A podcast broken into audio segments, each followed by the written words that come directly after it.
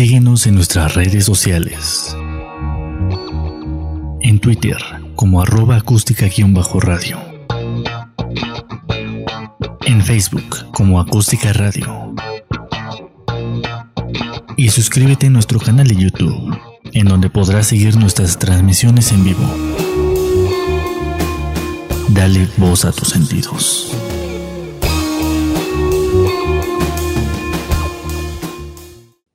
Hola, ¿qué tal? Bienvenidos. Qué bueno que nos acompañen en una emisión más de Territorio Comanche, el mejor programa de análisis político de México y al mundo mundial. Mi nombre es Otorre Cáceres, soy el Mick Jagger de Ciencia Política. Me da mucho gusto recibir en estos micrófonos a la única e incomparable Vanessa Rojas, la reina de democracia. Mi queridísima Vane, ¿cómo estás? Bienvenida feliz y contenta de que hoy sea jueves y entonces ya sabe que si usted muy bien informado quiere estar y el mejor análisis político, crítico y agudo quiere escuchar, entonces Territorio Comanche debe de sintonizar lunes y jueves de 2 a 3 de la tarde solo por el Facebook Live de Acústica Radio. Dale voz a tus sentidos. Es correcto, mi queridísima Vane, con esa voz, con los sentidos, vamos a darle inicio a esta hora de transmisiones que bueno, se antoja bastante interesante, sobre todo por este los acontecimientos que se han dado en las últimas horas. Y vaya por su cafecito, un pancito. Por su chelita, yo que voy a saber por qué este programa va a estar, bueno, ¿qué les digo? Buenísimo, ¿no? Por una razón. Eh, digo, ¿no? Bueno, vamos a ver, dale, dale, dale. Va, va, a echar chispas. Oye, desde aquí un, este, una felicitación a las clavadistas que el día de hoy, precisamente en la madrugada, bueno, hicieron el mejor de sus esfuerzos, quedaron una en cuarto lugar, y en cuarto y en quinto lugar, me parece, ¿no? Así que una felicitación este, a, ellas. Y también una felicitación a Rommel Pacheco, que este, se despide de eh, una carrera deportiva muy larga, lleno de, muchos éxitos también, y que ahora está muy activo este, en redes sociales. Estuvo ahí subiendo, bueno, eh, así como un tipo de retos donde comían chile habanero otros deportistas allá en Tokio, en fin, él como se metía en la tina hacer estas cuestiones este, de relajamiento muscular eh, con hielos, bla, bla, bla. Y eh, no, está mal, qué bueno que, lo haga Robel, sobre todo ahora que va a ser eh, diputado federal.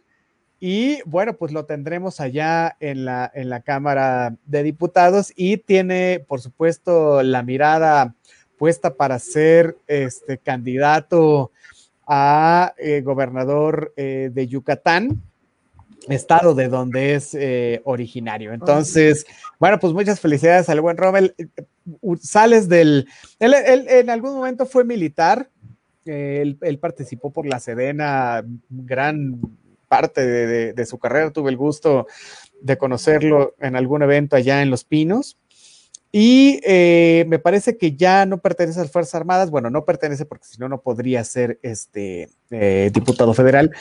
Y y eh, se dice en, los corrillos políticos que estaría buscando también, bueno, ahora que ya, ya no está en este, un poco al estilo de, de Blanco, que ya no está en la cuestión deportiva, sí dedicarse eh, a la política, ahora como diputado y luego como candidato a gobernador. Ya veremos si tal cosa sucede. De cualquier manera, bueno, pues una felicitación por una trayectoria bastante eh, larga y exitosa, mi queridísimo Vani. ¿Qué tal cuando sale de la alberca y se despide con ese maravilloso clavado para representar a México y abraza a su queridísima entrenadora? De verdad, sumamente emotivo eh, porque se despide básicamente como los grandes, se despide de las albercas y ahora pues bueno, le toca ser básicamente un representante, sí, de la comunidad, pero también sin olvidarse de dónde viene y, y ver cómo es sumamente complicado en México, tener este apoyo básicamente para poder eh, llevarnos a, la máxima justa olímpica y, ver, entonces, le toca hacer esa voz que se va a levantar ante, ante, el Congreso y decir que el deporte está tremendamente olvidado y que solamente es para aquellos que están bien apadrinados, ¿no? Lamentablemente, y que entonces eh, el deporte también nos puede llevar a la gloria, pero pues bueno, también depende de cómo veamos las cosas. Entonces, eh, hay quienes piensan que el deporte pues no es un asunto importante y hoy observamos que lo es, ¿no? Eh, y muy bien por Gabriela Agúndez, de 21 años, ¿no? Que nos regala hoy esa medalla de bronce en ese clavado maravilloso, espectacular sin duda. Y hoy vemos cómo son las mujeres las que nos están llevando al medallero. Entonces, momento de ponernos a reflexionar en ese sentido y, no, y no dejar de lado que, pues bueno, que si queremos en todo caso destacar en, no nada más en el deporte, sino en, en cualquier otra actividad, debemos de contar con los apoyos correspondientes y necesarios y no tener como este doble o triple trabajo porque encima de todo, eh, si tú quieres viajar a Tokio, eh, porque fue tal el caso de, Alexa Moreno, ¿no?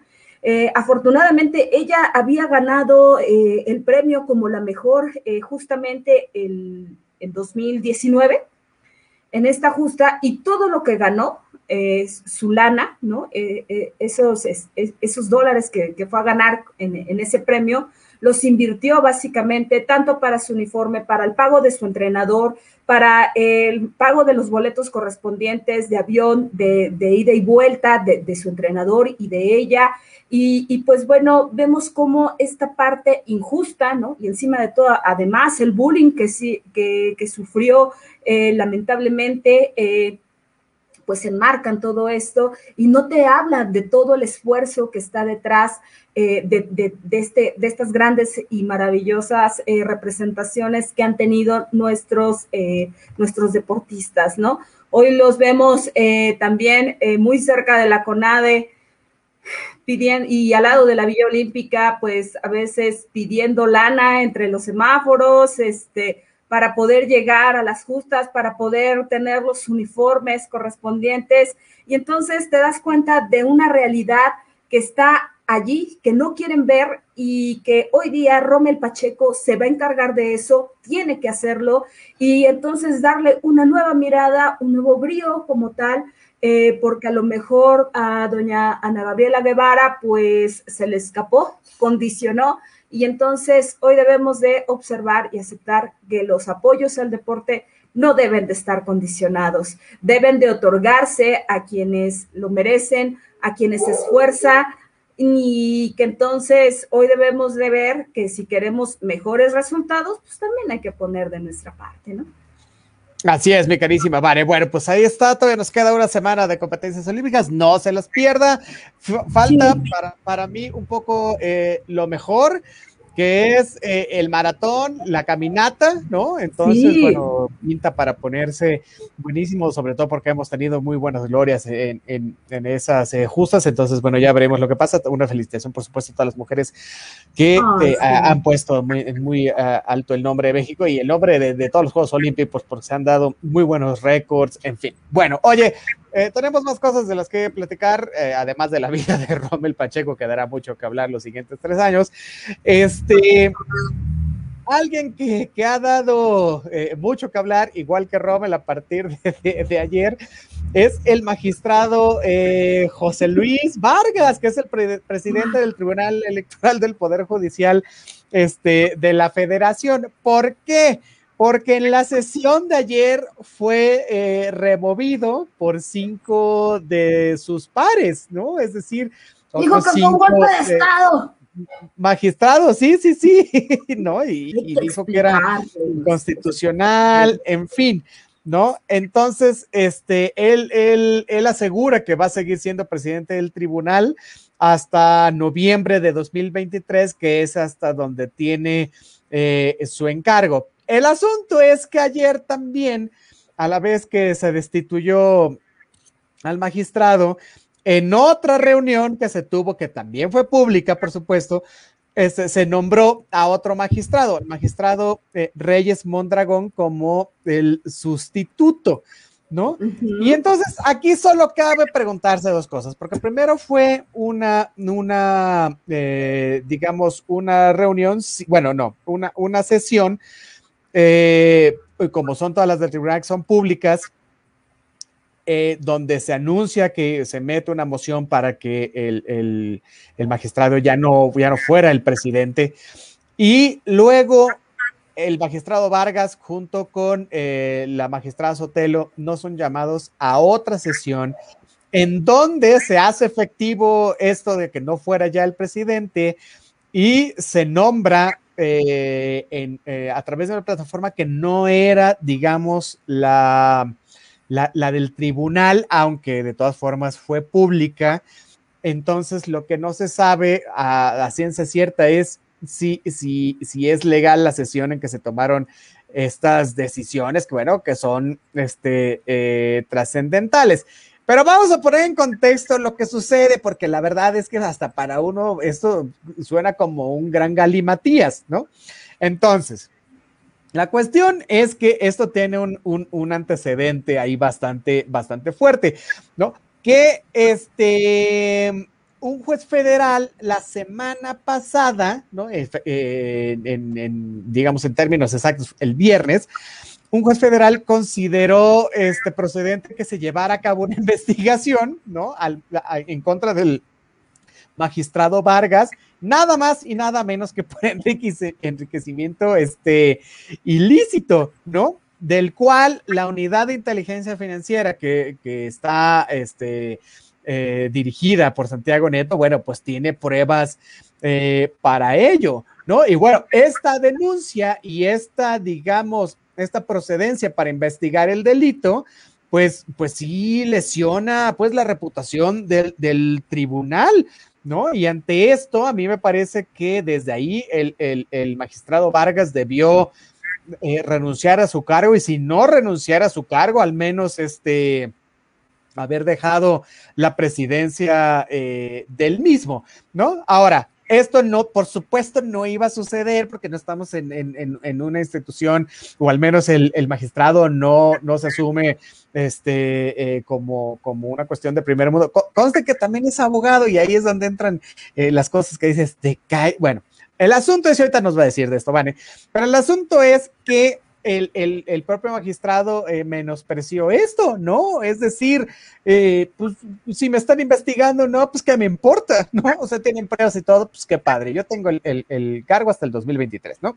Entonces, este, pues los magistrados, los otros magistrados decidieron ventilar esta cuestión en la sesión pública, en la primera sesión pública de la que estoy este, eh, comentando. ¿No? Por eso el, otro magistrado, Felipe de la Maza, pidió que este tema pues fuera discutido a su totalidad y a partir de ello se llevara esta moción para removerlo del cargo. Ahora sale Vargas muy sorprendido, ¿no? Sobre la procedencia de esta solicitud de, mayoría. Y si uno ve la sesión, porque es interesantísima, este, también eh, dice, bueno, pues hasta aquí llega y se ausenta. O sea, no, no, no hay, no hay más, ¿no? Entonces, bueno, esto puede, podría sonar como a un este acto de rebeldía, ¿no? Y ante esto, ¿no? Ante si el, si el presidente magistrado no está, el magistrado decano, que sería el, a, quien se le nombró, ¿no?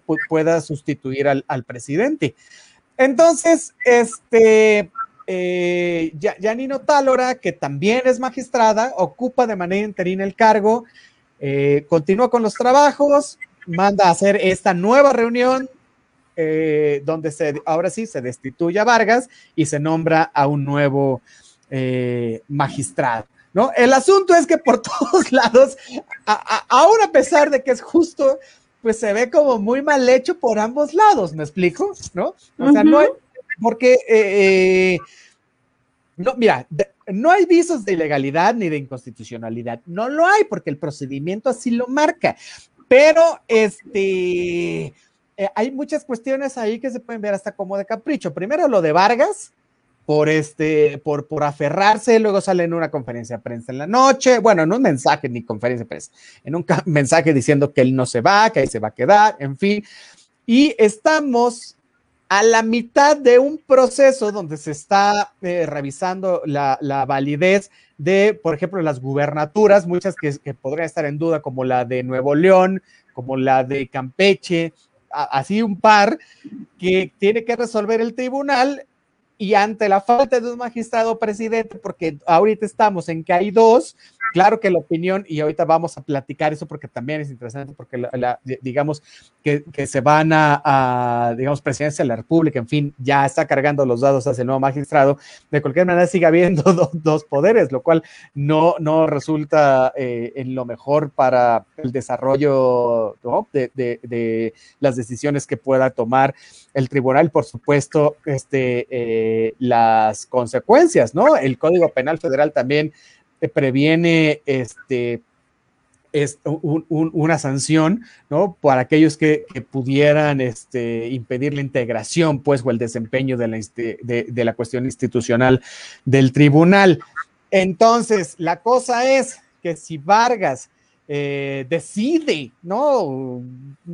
Seguir en la necedad, le podrían esperar hasta 20 años en prisión por desconocer precisamente eh, los, este, digamos, los cánones que se marcan, ¿no? dentro de, los mismos eh, procedimientos. Y a eso súmale lo que podría tener por enriquecimiento ilícito. Ah, mi queridísima Vare, para que después de esto me vuelva a arrancar, con lo que creo que está sucediendo ahora sí, ya, ya no solo dentro del tribunal, que es esta primera parte, sino dentro de la presidencia de la República, que también está muy interesante esa otra parte. Pero ¿cómo ves tú en principio esto?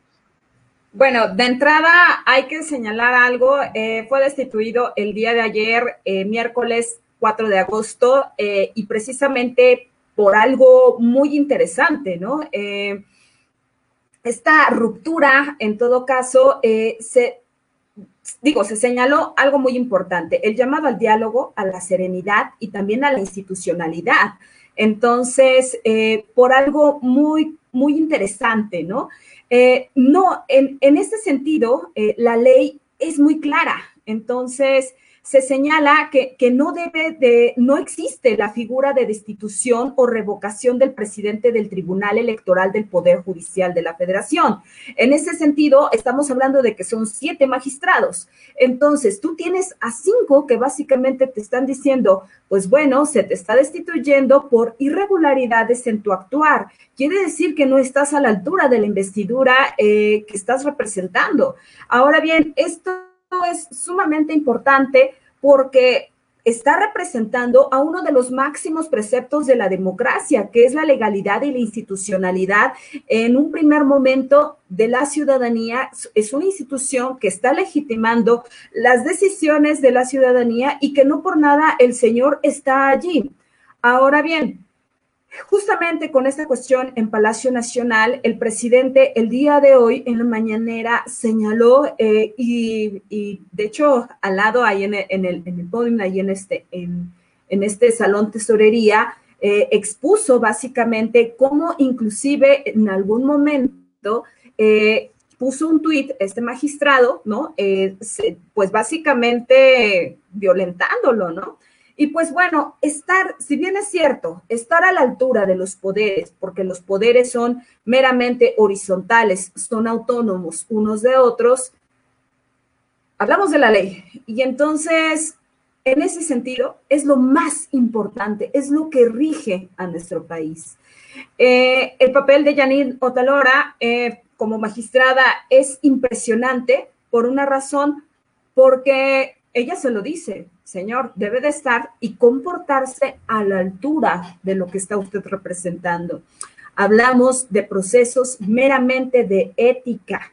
Entonces, podemos pensar completamente diferente y de eso se trata la democracia, de construir a través del diálogo, más no de la denostación, construir precisamente a través de, lo que representas y entonces dejar a un lado los intereses y volvemos. Eh, lo, lo, que yo escuchaba ayer era de decir impresionante, ¿no? Porque esto, estas discusiones no hubiesen pasado y no las veíamos hace 20 años. Todo pasaba vía fast track eh, y, no, y no pasaba nada, todo reinaba eh, por acá y entonces inclusive el Poder Judicial siempre se mantuvo completamente alineado con, eh, con quien gobernaba. Así de sencillo. Entonces, hoy ver este tipo de discusiones nos hacen reflexionar que se está construyendo una democracia eh, completamente diferente, eh, una democracia que al final del día nos lleva a un nuevo nivel, a un nuevo nivel de conciencia en donde los valores de la ética están por encima, entonces, y que debe de prevalecer esto. Entonces nos hace voltear hacia los clásicos y escuchar que precisamente debe de ser la aristocracia los que deben de estar eh, básicamente al inicio y representarnos de, manera digna. Entonces, eh, ante eso, lo único que puedo observar eh, en, en este momento, pues bueno, es justo esto, y que de poner a este magistrado, pues lo que implica es que no se van a solventar esas diferencias. Son cinco eh, magistrados los que están básicamente a favor de la destitución eh, de este hombre y que solamente una, una magistrada es la que está a favor de, de, este, de este señor, ¿no? Y es la magistrada Mónica Soto Fregoso. Entonces, tanto Janino Talora eh, como Felipe Mata eh, Pizaña, que es quien propone esta parte, como eh, Reyes Rodríguez Mondragón, Felipe de la Fuente Barrera e Indalfer Infante González, propusieron la reanudación de, de la sesión 15 minutos después, a lo cual pues obviamente no se llegó. Inmediatamente Vargas hizo una alusión a un golpe de Estado por suspender eh, la sesión y, estamos hablando eh, que poco después esto sí se, sí se llevó a cabo, esta, esta sesión bajo la presidencia de eh, Janino Talora, quien ya actuó como tal, como presidenta en todo caso, pero ojo, ¿eh? Entonces, se ausentó tanto Vargas como Soto, estos dos. Y, y, ante eso, cuando tú ya no tienes aliados, cuando tienes a una mayoría, entonces vamos a ver cómo básicamente, a pesar de que eh, existe esta ausencia de la ley, ojo, van a someter a este y no va a haber más. Entonces, eh, es interesante en ese sentido. Eh, por otro lado, me llama mucho la atención porque, ojo, si este era disidente, del presidente Andrés Manuel López Obrador. Y está muy bien. Qué bueno que así sea, porque eso es muy importante en la democracia. Si debes de tener un contrincante eh, como tal, pues de entrada, primero lo primero, debe de prevalecer la ley ante todo. Y aquí, pues bueno, no se está respetando. Eh, y si a cinco magistrados les llama la atención el hecho de las irregularidades durante su gestión, pues entonces estamos hablando de que hay poderes fácticos también detrás de esto. Y que ante eso también podemos observar que en una de esas el Poder Judicial tratará de alinearse con quien hoy está al mandato del Poder Ejecutivo en nuestra nación. Eh, es correcto. Eh, fíjate, bueno, el asunto es que sí va por ahí, porque hay que entender que, o sea, mira, es más bien, para entender lo que está pasando en el, en el tribunal, ¿no? Que, que, les encanta eh, en todos los países ponerle nombres larguísimos y complicadísimos. El Tribunal Electoral del Poder Judicial de la Federación, que tiene todo sentido, pero bueno, se escucha galimatoso. Bueno, nada de lo que sucede ahí, como en otras instituciones, ¿no? Al más alto nivel se define en, sus oficinas. Es decir, hay tres personas, ¿no? Que, como bien lo decías tú, pues mecen, la, la cuna del, poder jurídico allá, de, este, pues desde las entrañas mismas este, del poder. Uno es Julio Scherer, que es el, el consejero jurídico de la presidencia. Otro es Ricardo Monreal, que es el presidente de la Junta de Coordinación Política del Senado, del cual ya hemos hablado aquí muchísimo, que si puede ser presidenciable, que si no, que si bla, bla, bla, ¿no? Que es muy buen operador político. Y el otro es Arturo Saldívar, que es ministro presidente de la Suprema Corte de Justicia Nada más. de, la Nación. Ay, no más. Ahora, ¿cómo está la historia con esto? Bueno, el asunto es que eh, Julio Scherer, que es el consejero eh, político, respaldó en su momento a este, eh, al que es a José Luis Vargas, el cual ahora es expresidente del tribunal, y este, pero bueno, e, e, e, este mismo como que le falló haberlo elegido porque eh, tenía un modo vice, bastante visceral el magistrado Vargas este, de hacer las cosas. ¿Por qué? Porque ha tenido muchas fricciones con, sus compañeros, es decir, él, se queja de un golpe de Estado. Habría que recordarle al magistrado Vargas que es un golpe de Estado y esto a todas luces pues no lo es, ¿verdad? Bueno, el asunto es que se queja de esto, eh, tuvo actitudes muy déspotas con los otros magistrados, quiso imponerles incluso eh, la manera y, cómo debían votar sobre determinados eh, casos y, circunstancias. ¿Por qué? bueno, pues porque tenía todo el apoyo de la presidencia, ¿no? Desde noviembre de, de, 2020 es que estas cosas se, han empezado a dar bastante este, fuertes y tiene profundos desacuerdos con, eh, con Tálora. Eso sin duda, y, es algo que se ha ventilado y no está en lo oscurito, pues no es algo que, que a, alguno de nuestros informantes ahí en los oscuros este, sótanos de la Administración Pública Federal nos haya dicho. No, es, o sea, es bastante eh, sabido por todo el mundo. Entonces, eh, otra cosa de las que hizo el, magistrado, por ejemplo, esta, esta sentencia, ¿no? Para negarle el registro a México Libre, ¿no? Al de Margarita eh, Zavala. ¿No? Que, que, bueno, habían juntado firmas y todo, no sé qué, finalmente se decidió en el tribunal no se lo dieron. La verdad es que debo aplaudirlo, aunque, aunque hayan reunido lo que, lo que hubieran hecho. Bueno, el asunto es que eh, ha servido pues a los intereses eh, que, pudieran eh, ser necesarios para gente de alto nivel, digamos, ¿no? E, esta investigación en contra del hermano de, López Obrador, de Pío López Obrador, ¿no? Después de, que se dieron a conocer públicamente los videos, en fin, eh, de financiamiento a Morena, bueno, han dormido también el sueño eh, de los justos, ¿no? Entonces, también se han frenado los, los, proyectos del, del INE, este, por aquello de, los derechos políticos de Félix Salgado Macedonio, este, en fin, ¿no? Él, él estuvo proponiendo que se le devolviera, pues, este, la candidatura a, al, tanto, tanto a Salgado Macedonio como al de, al de Guerrero, bueno, no, perdón, perdón, al de Michoacán, y esto, lejos de ayudarlo en cualquier cosa, pues lo metió este, en problemas porque no tuvo los modos ni las formas. Estuvo, sí, estuvo metiendo tweets y cosas y, y, esto le produjo un desgaste de, de, liderazgo. Este, eh, y a esto súmale esta cuestión del enriquecimiento este, ilícito. Ilícito. Entonces, mira, estas, estas investigaciones de la unidad de investigación financiera este, son, son bastante fuertes porque revelan que de 2003 a 2017, o sea, Vargas cuadruplicó sus ingresos de manera ilícita. O sea, no te la crees. ¿Y quiénes estaban en el gobierno, no? sí, claro, pero ahí te va, mira, más allá de quién estaba o no, a él se le detectaron estas cosas, él que es el presidente del Tribunal Electoral, y este, y, y se le detectaron, mira, un montón de depósitos este, en efectivos por parte de gobiernos estatales. ¿no? Tenía un uso, y esto lo dice la unidad de inteligencia financiera, un uso fuera de lo lógico de su tarjeta de crédito. ¿no? O sea, ya para que sea fuera de lo lógico, bueno, olvídate, es que gasta manos llenas.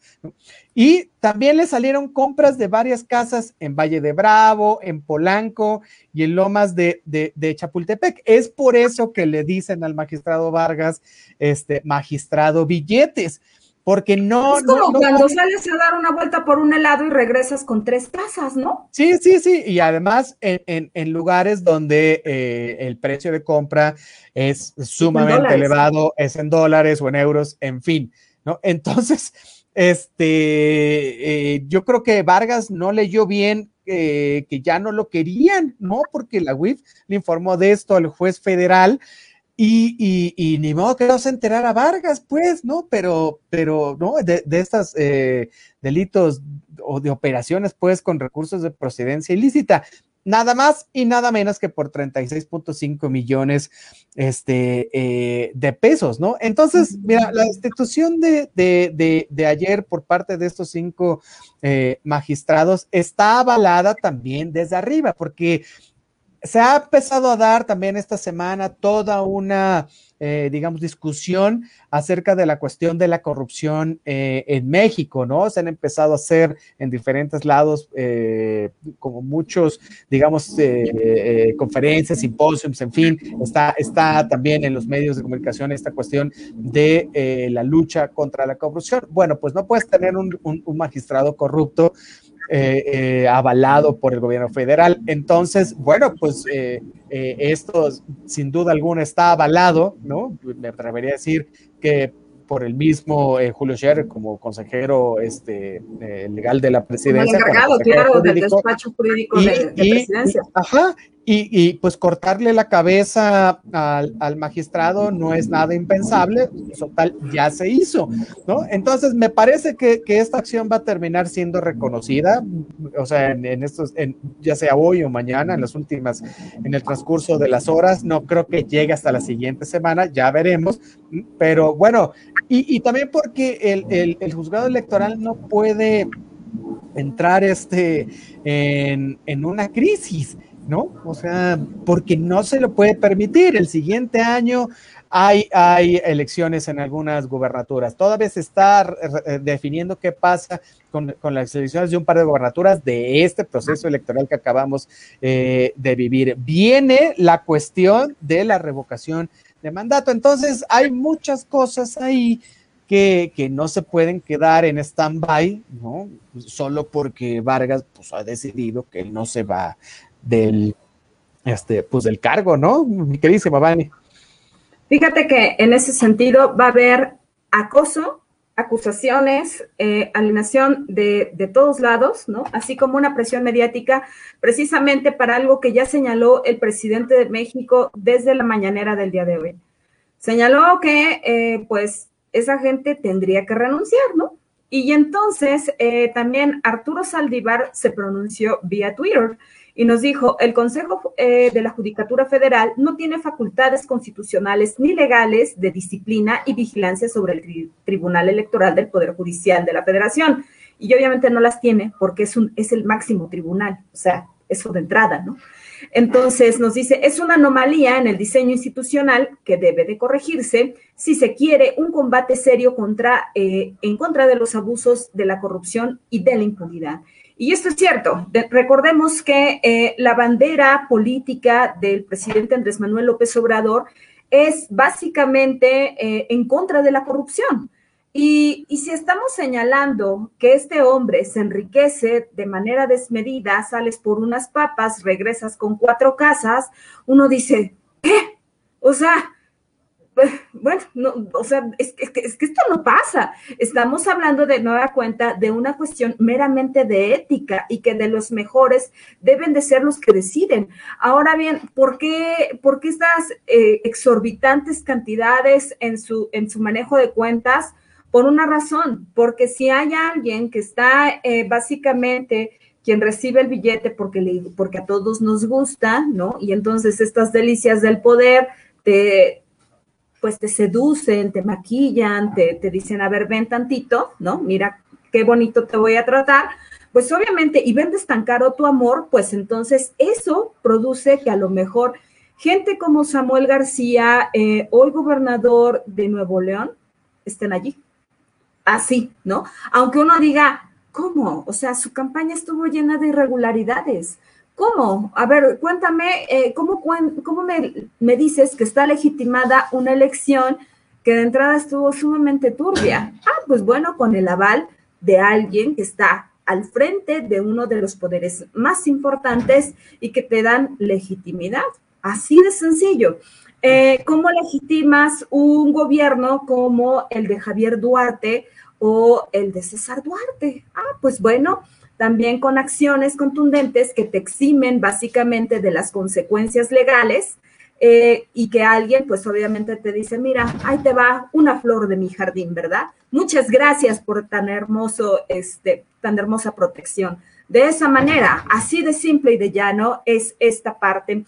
Y es por eso que si de entrada, desde desde las altas esferas del poder eh, y donde hoy vemos a un Andrés Manuel eh, pues básicamente sentado, básicamente desde Palacio Nacional, en donde te dice, aquí la corrupción debe de limpiarse, pues bueno, él lo dijo, va como la escalera, desde arriba hacia abajo. Entonces, eh, pues no es extraño, de verdad, no es nada extraño eh, el hecho de que hoy se acuse a, este magistrado, básicamente, de un delito tan grave, teniendo pues básicamente una infinidad de necesidades en el pueblo, en donde hoy como, como simple ciudadana de a pie, perdón, yo salgo eh, tal vez al tianguis, compro lo, básico para la alimentación, pero no regreso con un Rolls Royce o con un Mercedes Benz, que bien me merezco, pero que aún no logro, pero estoy cambiando, ¿no? Ahí después, ¿no? Ah. Pues es que así necesito es. Sí, lo, lo, lo, mereces, pero no lo tienes, es correcto. Dice, bueno, pues, pues así, supo, supo casi cualquier, sí, me cae que sí. Oye, pero podría salir con el video así de, si quieres puedes regalarme un Mercedes-Benz blanco, el alas de gaviota no me caería nada mal, me vería increíble. Pues sí, yo, yo, yo también, como, diría la mujer de, de, Duarte, yo también merezco abundancia y por ahí si alguien me regala un Bentley, pues tampoco me siento mal, ¿no? Me parece que corra 400 kilómetros, ese mero. Bueno, oye, este, bueno, vámonos con otras cosas y, y dejarnos de sueños de guajiros. Este, porque, eh, porque lo merecemos, eso sin duda. Oye, este, otro, otro suceso que a mí me dejó este, con el ojo cuadrado es esto que está eh, sucediendo como parte del gobierno federal que eh, pues mete un juicio a tres este, compañías armamentísticas allá en los Estados este, Unidos, ¿no? Eh, como resultado de esta relación como muy, muy, muy, muy difícil, muy dispareja ya con, nuestros hermanos del norte en cuanto al tráfico ilegal de, armas, ¿no? Como que a todas luces vienen de los este, Estados Unidos, eh, ¿no? Ingresan por nuestro eh, territorio y es lo que ha provocado, entre otras cosas, esta escalada de, violencia, eh, desmedida, ¿no? Entonces, eh, eh, México siempre ha tenido una queja ahí bastante fuerte este, sobre este tema, se ha planteado en relaciones bilaterales, se han hecho una cantidad de mecanismos y mesas de, cooperación, ¿no? En, esta cuestión de seguridad, de narcotráfico, hay encuentros este, con funcionarios de alto nivel, ha habido visitas oficiales, ¿no? Inclusive de, con los mismos eh, presidentes, pero nunca, nunca ha habido una respuesta efectiva por parte del gobierno este, de, Washington en ese sentido. ¿Por qué? Porque la industria armamentista en los Estados Unidos es un poder eh, muy grande y además tampoco nunca, que nunca tampoco se ha comprometido pues a, tomar acciones concretas para frenar, digamos, este envío, ¿no? O el tráfico ilegal de armas que este, le funciona a los, principalmente a los cárteles de la droga eh, mexicanos, ¿no? Y entonces es este contexto, ¿no? En el que se da esta eh, denuncia, ¿no? Que el gobierno federal puso ante las Cortes de Justicia de los Estados este, eh, Unidos contra estas tres compañías fabricantes de armamento. ¿No? Y, la verdad es que el, el tema central es que se les acusa, ¿no? De incurrir en prácticas que fomentan, ahí te va, la venta y el tráfico ilegal de armas a criminales eh, eh, mexicanos. Entonces, este, y el gobierno de México además está pidiendo una compensación eh, económica de una cosa así como 10 mil millones de dólares por el, daño pues que esto representa, ¿no? De, de, o sea, de la presencia de estas armas, ¿no? En, en nuestro país y que ha provocado este, en nuestra sociedad, bueno, el, el, aumento de niveles de violencia de los últimos 20 años este, eh, para acá y por supuesto lo que eso significa, ¿no? Aumento en la tasa este, de homicidios, ¿no? En, en, en eh, bueno, básicamente en los secciones de, Felipe Calderón, eh, Peña Nieto y en este de Andrés Manuel López este, Obrador, ¿no? Ahora, ¿qué es lo interesante de todo esto, además de lo que acabo de decir? Bueno, que, que, esta demanda, digamos, la demanda civil de daños, así es como se conoce, la presentó la Secretaría de Relaciones Exteriores, que está a cargo de quién? Bueno, del, del, del, ilustre eh, Marcelo Ebrard, y entonces lo vuelve a catapultar, ¿no? En el, en el, en el ojo de la ciudadanía porque este era un tema prioritario para México que había sido, sí, ignorado por los Estados Unidos, pero era un tema que nosotros también habíamos reclamado desde hace mucho, ¿no? Entonces, ¿quién se está poniendo la estrellita? Pues Marcelo, esto, esto le conviene a todas luces para, digamos, eh, sus intereses, ¿no? Por aquello de que también ya dijo que él quiere ser este, presidenciable y bueno, pues esto se está notando con ello eh, un 10. A mí me parece que la lectura es, es que esto parte de la presidencia no, no le está como ayudando tanto a Marcelo, aunque él es el instigador de esto, pues, o sea, él es el que lo está eh, llevando a cabo, pero tal vez en medios no le está resultando tan bueno. Bueno, eso es tema de otra discusión.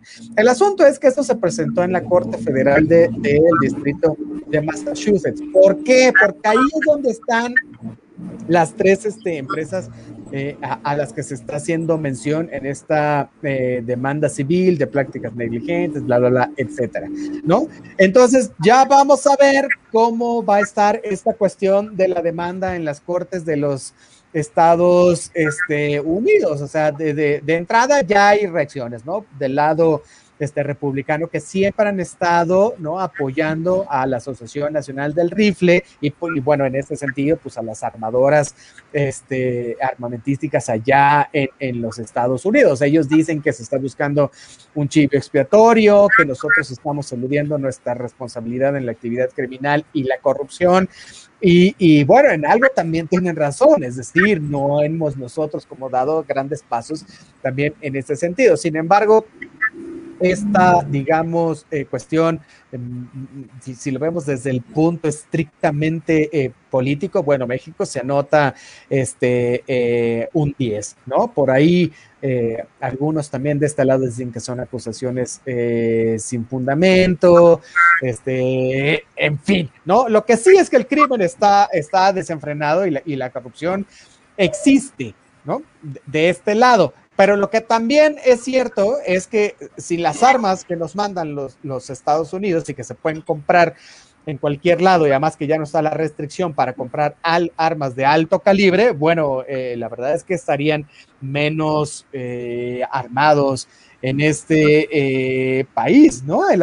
y, bueno, no sé. El asunto es que va a haber una, toda una serie de, de repercusiones en la relación bilateral yo no sé hasta dónde... cómo le habrá caído esta bella noticia a Joe Biden, ¿no? Yo, no sé si Joe Biden está este, enterado de eso. Lo que sí es que el, gobierno de Estados Unidos no nos va a dar la, la, la, la razón en este, en este tema, ¿no? Pero eh, eh, esto representa un giro interesante y hasta histórico en la posición de México en materia de cooperación bilateral con estas cuestiones de, del combate eh, al narcotráfico, sobre todo en, en, este espacio donde nosotros nos hemos resignado, digamos, hasta cierto punto, ¿no? A, la dolorosa realidad que es que ellos producen armas, las venden y se pueden traficar sin ton ni son hacia este, nuestro país, pues sin control de, de ningún tipo y que ellos estén obteniendo ganancias multimillonarias este, eh, por esto. ¿no? Entonces, bueno, pues es, es a todas luces bastante eh, interesante. Ahora, lo que sí también es interesante es que no nos eh, eh, limitemos en nuestra responsabilidad, porque también eh, los abogados, y, lo veía yo en, la, en, rueda de prensa que se estaba presentando y estuvo el senador Monreal, en fin, es que también decían, oye, bueno, pues nosotros producimos las armas, sí, pero ustedes las dejan pasar por su frontera, mano, ¿no? O sea, pues ahí sí que me dices a mí, ¿no? O sea, pero entonces nosotros, también decíamos, pues sí, pero tú también puedes parar esto. O sea, una, no las vendas, ¿no? Dos, véndelas bien, o sea, que, no vayan a parar a manos de, otra gente, que sea, si les quieren tener en su país, ustedes se quieren matar entre ustedes como lo hacen en todas las escuelas, pues qué padre, ¿no? Pero no las crucen para acá, no, también es tu responsabilidad, pues, y la verdad, en eso tienen razón, o sea, también nosotros no hemos puesto como el énfasis suficiente en detener, ¿no? Este contrabando de armas, y es precisamente por la corrupción, ¿no? De lo que estábamos hablando, acerca de esto que permite que todo este tráfico, influjo este, de armas, bueno, eh, llegue, llegue a los grupos eh, criminales. Recordemos que aquí no se vende armas de ningún tipo. La única armería que está destinada para hacerlo es aquella que se encuentra dentro de la Secretaría de la Defensa eh, Nacional. Uno, si quiere un arma, tiene que ir a comprarla. Bueno, primero tienes que ir a pedir, hacer un trámite que es terrible. Dos, cuando te lo den, solo puedes comprar armas ahí en la armería. Y no crees que en la armería tienen lo que tú querrías tener, ¿verdad?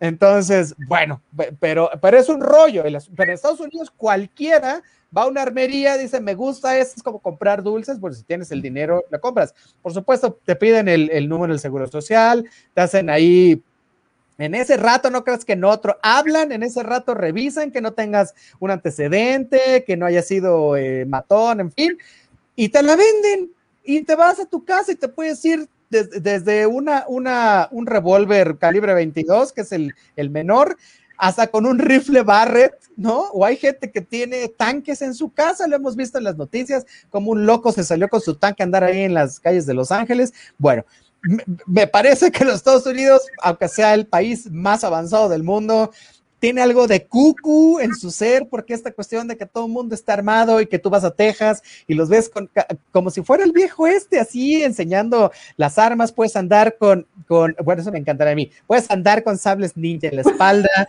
¿no? De veras, de veras, es, es una mezcla entre el viejo este, una película de Akira Kurosawa, ¿no? Y el Japón medieval, o sea, está, está, está loquísimo, ¿no? Bueno, entonces algo de cucu hay, algo de razón tienen ellos, pero algo de razón también tenemos nosotros. Entonces, eh, me parece que, que, se pone el dedo en la llaga, por fin, ¿no? Y parece que, que esta palabra que, les gusta a muchos y odian otros, parecería, parecería que empezamos a empoderarnos, ¿no? Frente a esta comercialización absurda y abrumadora eh, eh, de los Estados Unidos. Me parece que es un, que, que, más allá de una cuestión política y que si te ponen la mira de los reflectores, no sé qué, es algo que se tenía que hacer. No sé si exactamente eh, haciendo una demanda a, las, a, a, a estas empresas, no lo sé. Lo que sí sé es que se tenía que empezar de algún modo y bueno, pues así empiezan las cosas. A veces no es de la mejor manera, pero me parece acertado, como acertado también es que nosotros nos pongamos las pilas y en nuestro territorio hagamos lo que nos toca, ¿no? desde eh, reforzar las fronteras hasta terminar con el flagelo de la corrupción, porque si no, no te explicas que el crimen organizado es, esté tan crecidito y, y que, bueno, haya más armas aquí este, no registradas que las que eh, puedes ir a comprar haciendo este trámite eh, terriblemente eh, engorroso, ¿no? Mi querísima Vane. Es como cuando vas a Walmart y te encargo, aparte de, eh, de las fresas, eh, las frambuesas, eh, las moras que tanto me gustan, por ahí me traes un barret, ¿no? Oye, este... oye, no, espérate, espérate. Te, te voy a decir, es que eh, eh, yo paso mucho a, a, a, San Diego cuando voy a Tijuana. Y de verdad vas al Walmart. Así y, y, la primera vez que pasé me, me, pareció fantástico. O sea, me podía comprar una escuadra calibre, ¿no? 32 milímetros, ¿no? O una Jericón, bueno, una Jericón, no, tampoco, tampoco, pero, pero sí, sí, una escuadra muy respetable, con sus respectivas municiones, en un Walmart. ¿No? O un rifle bastante respetable también, ¿no? En, en, en, un Walmart. Entonces, oye, es ahí cuando te cambia el asunto. Bueno, perdón por, por, por, por, interrumpirte, pero es que puedes encontrar rifles, puedes encontrar cuchillos, puedes encontrar un montón de cosas que son como muy limitadas en nuestro país y allá, pues por supuesto, compras lo que sea, ¿no? O sea, y en donde sea, casi, casi. Bueno, dale, dale, perdón. Entonces, imagínate, ¿no? O sea, este, esto en las manos equivocadas, de verdad, se convierte en una masacre. Lo vemos eh, en todo momento, es una cuestión meramente normalizada en los Estados Unidos, pero de, de, donde no se está hablando es básicamente en el fondo. Y esto tiene que ver básicamente también con este tráfico eh, desmedido también de parte de la droga, ¿no? Entonces, ellos, eh, los estadounidenses, se van a escudar justamente en esta parte, ¿no? En no reconocer que precisamente por ese gran mercado eh, de drogas, porque son sumamente eh, adictos, pues existe también este otro mercado. Entonces, eh, no van a reconocer eso. Sin embargo, hay un precedente muy importante que hay que aludir en este momento. Y ese fue básicamente las disculpas públicas que tuvo el gobierno de Alemania con eh, la Escuela Normal Raúl Isidro Burgos, básicamente porque se demostró que fueron con armas alemanas, eh, que de, inclusive Aldo como tal, el que quedó herido y que sigue en coma, eh, básicamente fueron heridos con, con armas alemanas. Entonces, ¿qué hizo el embajador de Alemania? llegar hasta la escuela normal Raúl Isidro Burgos y pedir disculpas públicas y lo dijo tal cual. Estamos aquí porque se demostró que fue con armas alemanas como atacaron a los chicos aquella fatídica noche del 26 y 27 de septiembre de 2014 y esa es razón suficiente para pedirles disculpas a los padres y a la comunidad estudiantil de los 43. Entonces, eso es sumamente importante. Eh, tener esa cuestión, esos valores, esa ética, esa cuestión moral como para decir, esto no tiene que pasar. Eh, al final del día, sabemos eh, que es muy cierto que seguramente a Joe Biden, pues seguramente le va a causar gracia. algunos otros dirán, ah, no pasa nada, pero aquí se está pasando. Entonces, ¿de qué se les puede acusar?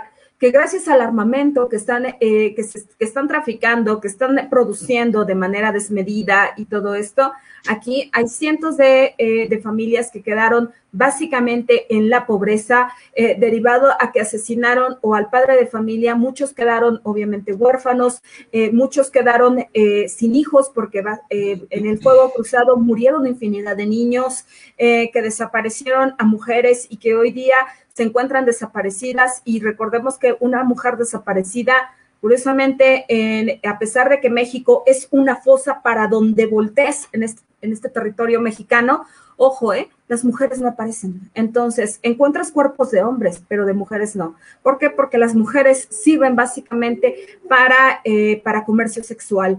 Entonces, que te deja una ganancia millonaria de manera indirecta bajo el sometimiento del poder que se ejerce a través de un arma. Estamos hablando de que por cada mujer eh, traficada en ese sentido hay una ganancia de 7 mil pesos por día. Entonces tú lo multiplicas, es impresionante.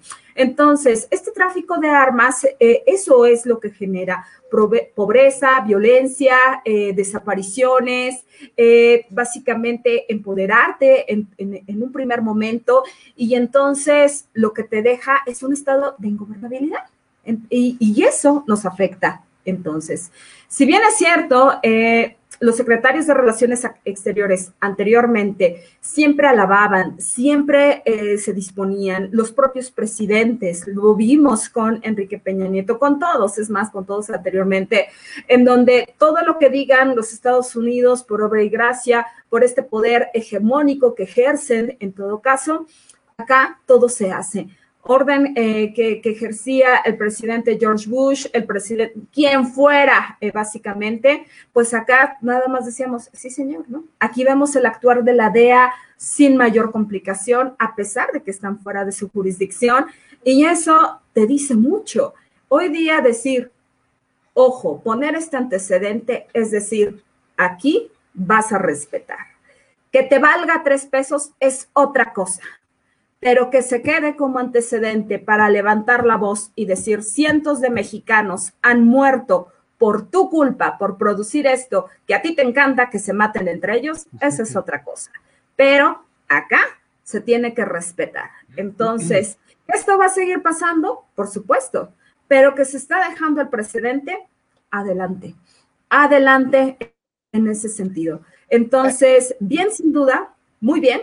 Eh, y por otro lado, en espera de que en esa materia, porque obviamente este monto eh, se va a discutir más adelante. ¿Por qué? Porque es un daño incalculable. Eh, considero que en materia de reparación del daño, eh, pues la economía va a ser básicamente, va a ser una cuestión meramente insostenible, pero sí tiene que haber un reconocimiento como tal. Y entonces, justo eso, poner el dedo en la llaga, de hablar de lo que siempre se ha eximido, que siempre se ha quedado ahí en el tintero, eh, es ponerlo en la mesa, es reconocerlo y entonces, muy bien, muy bien en ese sentido. Y ojo, si tiene estructura ese acto jurídico que hoy se ha puesto en todo caso y que va a tener en una cuestión meramente de rispidez eh, y también muy espinosa, eh, sin duda, porque será una nueva forma de hacer política exterior. Entonces, si ahora bien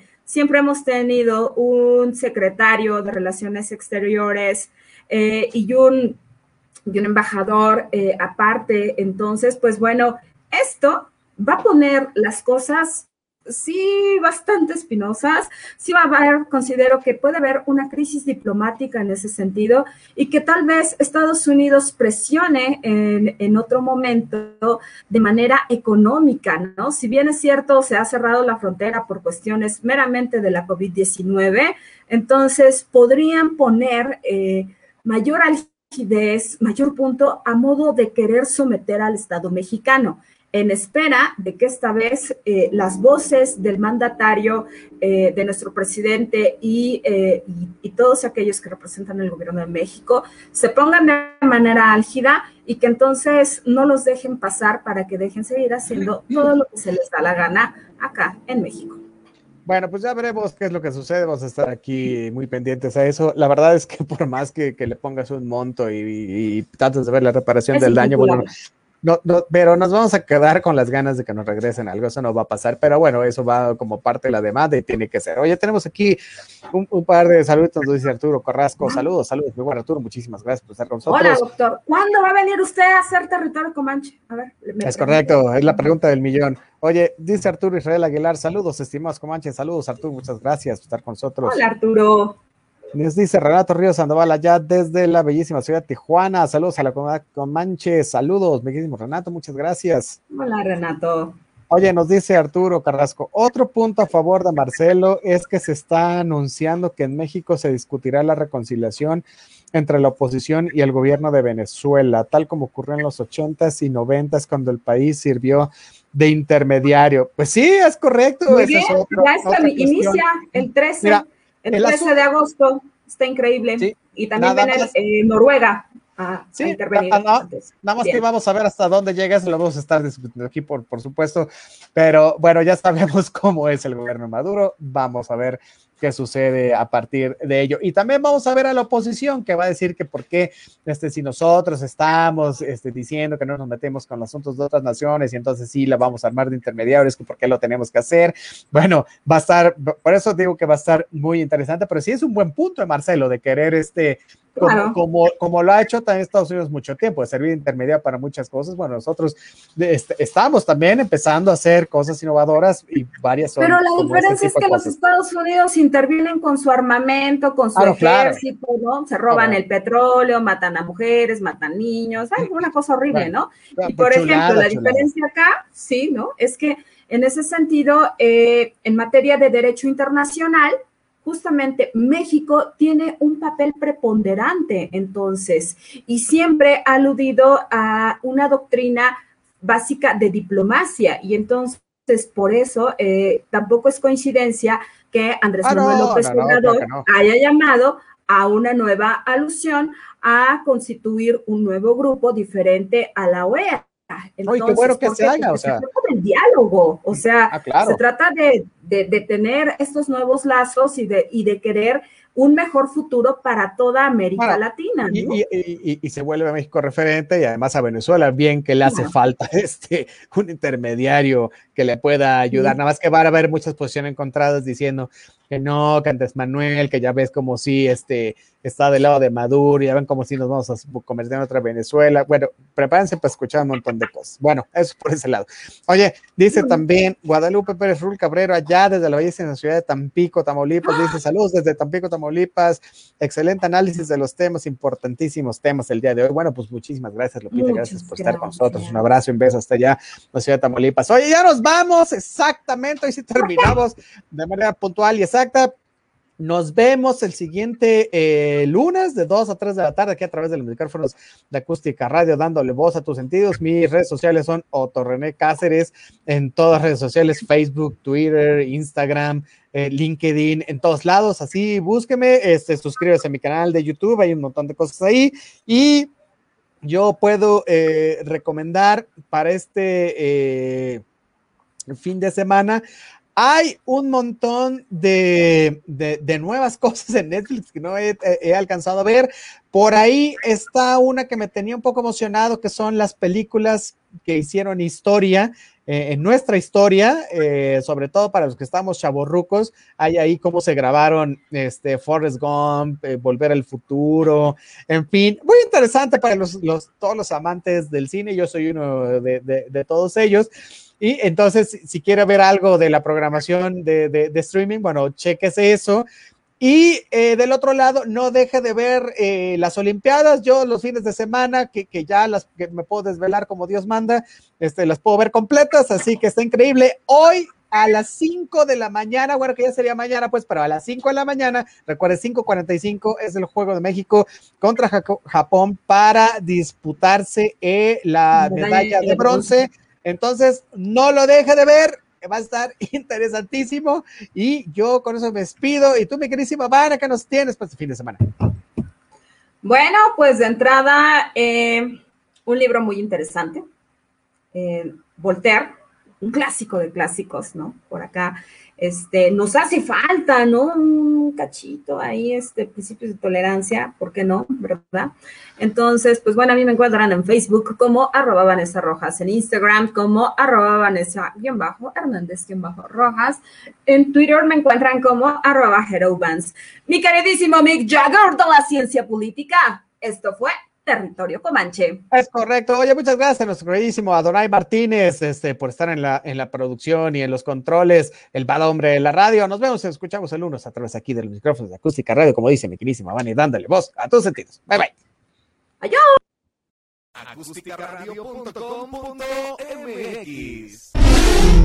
Dale voz a tus sentidos.